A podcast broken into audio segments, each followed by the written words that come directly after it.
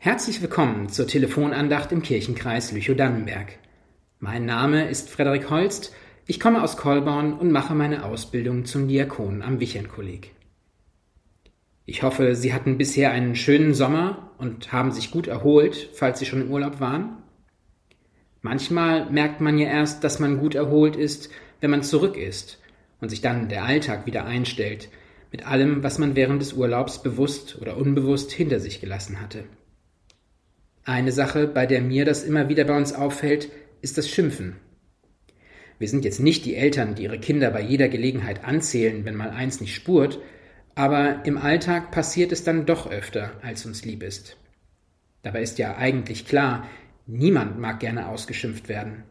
Schon das Wort selbst besteht ja fast nur aus Konsonanten, Zisch- und Dampflauten und würde vermutlich auch jemandem, der kein Deutsch kann, klar machen, dass hier gerade nichts Schönes passiert. In unserem Campingurlaub im Sommer haben wir den Unterschied aber nochmal deutlich gemerkt und uns gefragt, warum das so ist.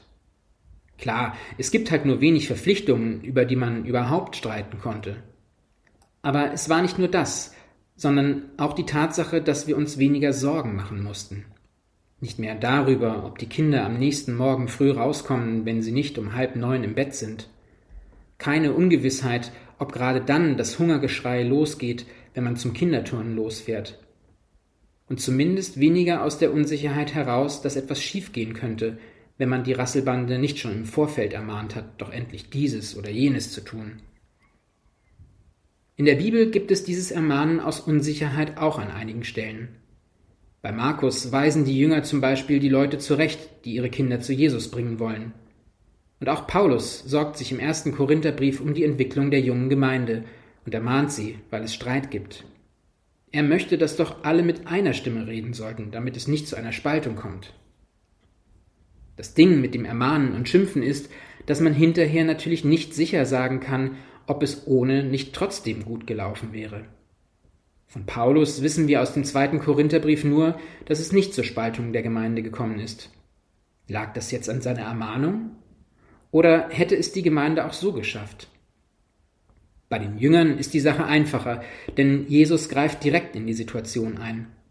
Er wollte die Kinder bei sich haben. Die Ermahnung war fehl am Platz. Dabei wollten die Jünger vielleicht einfach nichts falsch machen und Jesus nur vor zu viel Bedrängnis schützen.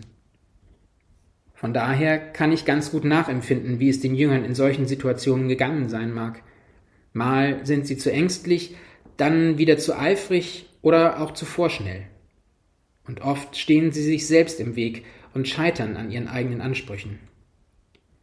Jesus holt sie dann immer wieder auf den Boden der Tatsachen zurück. Auch er ermahnt sie, aber nicht aus ängstlicher Sorge, sondern weil er sie wachrütteln möchte, damit sie über die Situation hinausschauen und vertrauen können. Vielleicht ist das etwas, was ich aus dem Urlaub mitnehmen möchte.